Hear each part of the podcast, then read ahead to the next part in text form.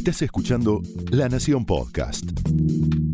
A continuación, Andrés Hatum te lleva de paseo por el mundo profesional para pensar, reflexionar y actuar en carreras extraordinarias para gente común.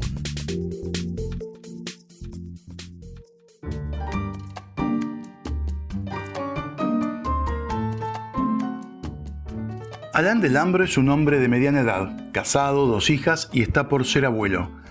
Alain es jefe de personal de una compañía pequeña por 20 años, hasta que lo despidieron.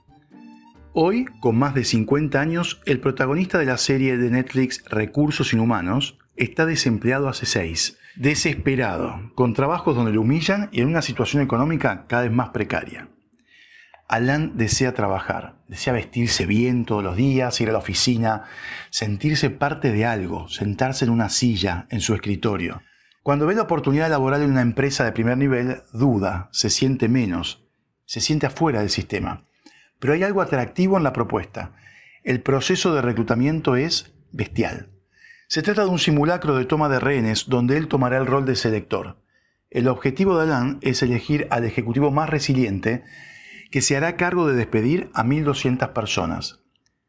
Lindo premio para quien pase la primera fase de tortura que el juego de roles propone. Y Alan hará lo necesario para lograr un lugar en esa oficina, cueste lo que cueste. Recursos Inhumanos es un canto a la desesperación por pertenecer al sistema, sistema que había expulsado al protagonista de esta serie seis años antes. La deshumanización de la oficina, ese lugar que para muchas personas significó tener un sentido de pertenencia, se está modificando rápidamente. La pandemia marca un antes y un después en la vida laboral y en la oficina en particular.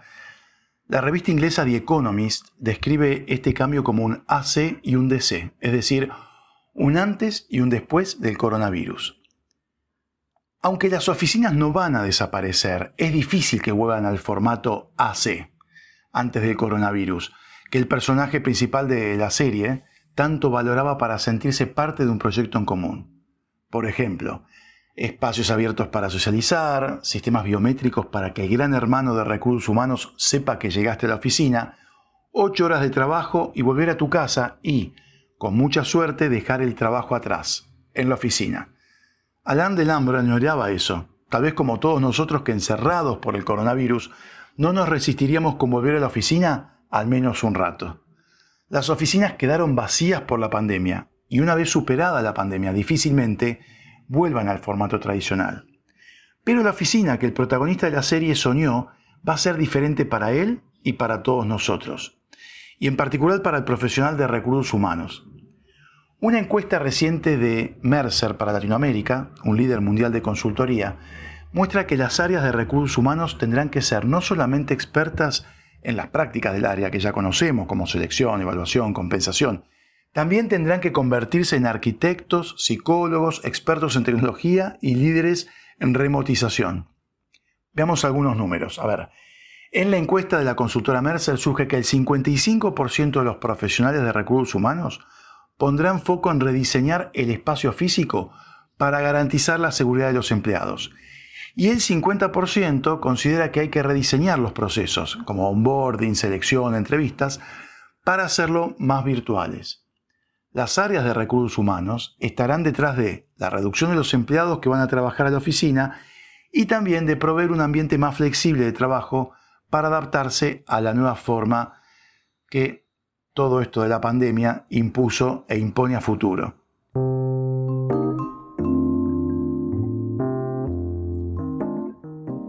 Para muchos expertos, la pandemia trajo una aceleración de por lo menos cinco años de una tendencia que ya estaba en camino y mostró que trabajar desde casa fuera de la empresa es aceptable. La vieja visión de que trabajar desde casa era estar tranquilo está desapareciendo, es decir, todos nosotros nos dimos cuenta que trabajar desde casa, encerrados, nos pasa por encima y nos agota. Hace 20 años, Participé en Londres de una conferencia sobre el futuro del trabajo en 2020, algo que parecía más que futurista.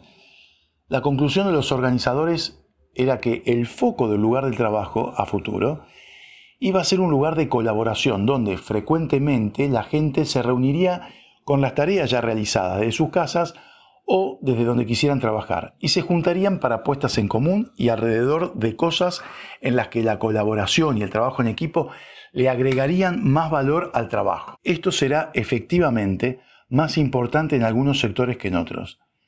Además, si la distancia social limita el número de gente que puede trabajar junta, la oficina como espacio de colaboración también se ve afectada.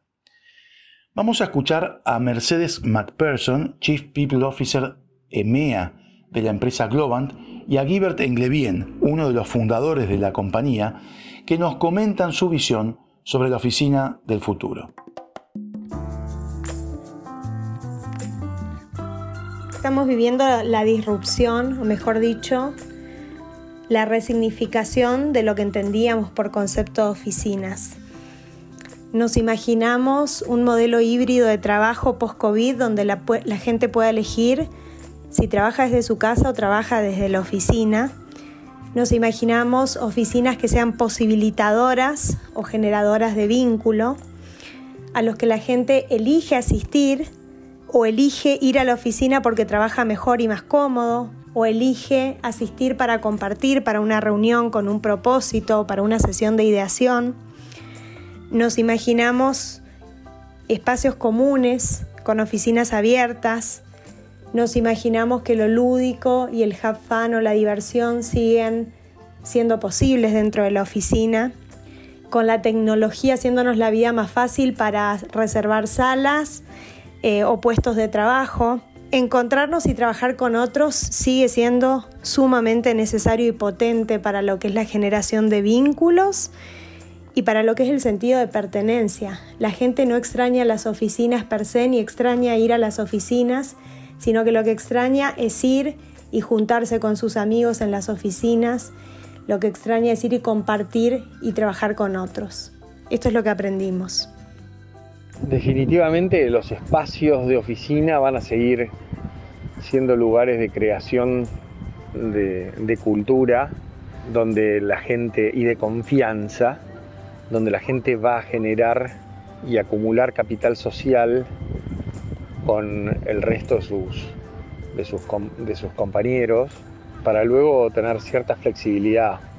creo que la oficina del futuro va a competir con el espacio de alguna manera debería competir con, el espacio eh, que vos tenés en tu casa, generando entornos muchísimo mejores y, que sí, que tengan un grado de flexibilidad grande donde muchas de las, de las capacidades del espacio, ya sean cocheras, espacios físicos, salas, que eso vos los puedas administrar desde, desde tu aplicación, donde puedas entender quiénes están en la oficina hoy, que puedas conectarte mejor, eh, aprovechar ese tiempo que estás ahí para descubrir nueva gente.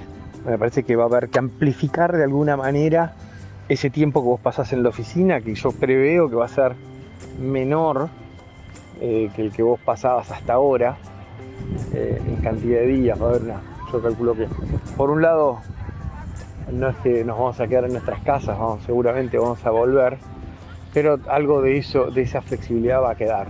Entonces, me parece que hay que sacarle el jugo a esos días. Y mucho de lo que pasa es que la gente va a grandes oficinas donde no se conoce, donde no sabe a quién se cruza. Eh, y eso creo que es un, área donde la tecnología lo puede resolver y, donde estamos trabajando en Startup en eso, ¿no? La necesidad de que los trabajadores se juntaran en oficinas dio forma a todos los aspectos de la vida social moderna. Si la pandemia debilita el rol de la oficina, el cambio en la forma de trabajar y la forma de vida será definitivamente profundo. Así como en los supermercados, las oficinas intentaron rentabilizar cada metro cuadrado, impulsando oficinas abiertas para meter la mayor cantidad de personas posible como si fueran ganado. Pero el COVID-19 genera un nuevo paradigma, la distancia social es necesaria para evitar contagios, al menos por un tiempo. Por lo que se estima que este distanciamiento hará que el nivel de gente en los edificios de oficina baje entre un 30 y un 35% respecto de la cantidad de gente que iba a trabajar antes de la pandemia. La redistribución del espacio de trabajo y más metros para poder trabajar sin necesidad de estar en contacto con otros son algunas de las cosas que cambiarán en la vida de las oficinas. ¿Qué sucederá con los espacios comunes como restaurantes, cafeterías o áreas de entretenimiento? Estos espacios que hicieron famosos empresas como Google entran en una zona de peligro o en algunos casos decadencia. Los que seguro ya están haciendo cuentas son los gerentes de finanzas, viendo los ahorros que pueden obtener si más gente trabaja desde casa y alquilan menos espacio de oficina. Un virus que vino a exterminar paradigmas existentes. Las oficinas también se verán impactadas por las limitaciones que existirán en la vida corporativa. Se limitarán las cantidades de personas por reunión, los lugares comunes, como ya mencionamos, los espacios compartidos y los visitantes a las oficinas. Por otra parte, 25% de las empresas participantes en la encuesta de Mercer están pensando en expandir los controles de salud mental. Vamos a terminar todos internados. Definitivamente, Alain Delambre va a encontrar su función y su espacio de trabajo totalmente modificado. Ya no existirá el ruido de mucha gente pululando en las oficinas. La nueva oficina que Alain verá será lo más parecido a una sala de terapia intensiva que a un encuentro social de amigos que van a trabajar.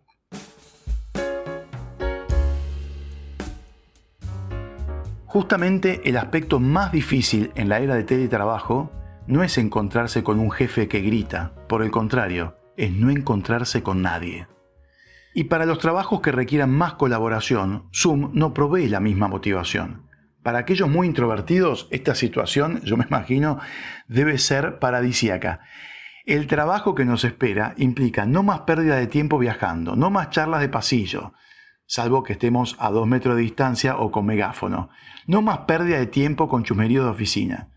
En cambio, los que sufrirán son los más extrovertidos, los que ven en la oficina su espacio de interacción social, un lugar de network y de escalar profesionalmente. Ahora, estos arribistas deberán cambiar el esfuerzo de la network por el trabajo puro y duro.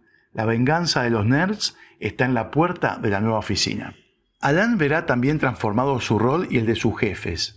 Para los jefes que inspiran a partir de carisma, moverse a Zoom puede haber sido desafiante. ¿Puede un líder carismático ser carismático virtualmente? No sabemos la respuesta aún, pero seguramente en la nueva oficina habrá mucha gente muy nerviosa al respecto. En esta era nueva, o en la era, como dice The Economist, DC, la barrera entre la casa y la vida laboral va a ser difusa y difícil de sostener. La vida laboral, luego de la pandemia, será una mezcla entre trabajo, hogar, pijamas y Zoom.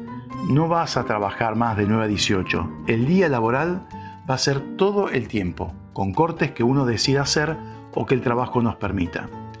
La pospandemia trae también menos almuerzos, menos viajes, happy hours, conferencias, donde los charlatanes y trepadores pueden dejar su marca.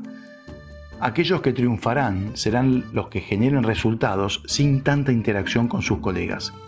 Hasta el siglo XIX la gente trabajaba en sus casas o cerca de sus casas. Tal vez el año 2020 sea un antes y un después y nos permita mirar los procesos históricos para entender los cambios profundos que se vienen. Y sobre nuestro amigo Alain Delambre, si hubiera anticipado las consecuencias de la pandemia, probablemente preferiría seguir desempleado antes de armar la revolución que generó en su potencial empleador para conseguir un lugar en esa oficina. Esto fue Carreras Extraordinarias para Gente Común un podcast exclusivo de La Nación. Escucha todos los programas de La Nación Podcast en www.lanacion.com.ar. Suscríbete para no perderte ningún episodio. Estamos en Spotify, Apple Podcast, Google Podcast y en tu reproductor de podcast favorito. Seguí escuchando La Nación Podcast.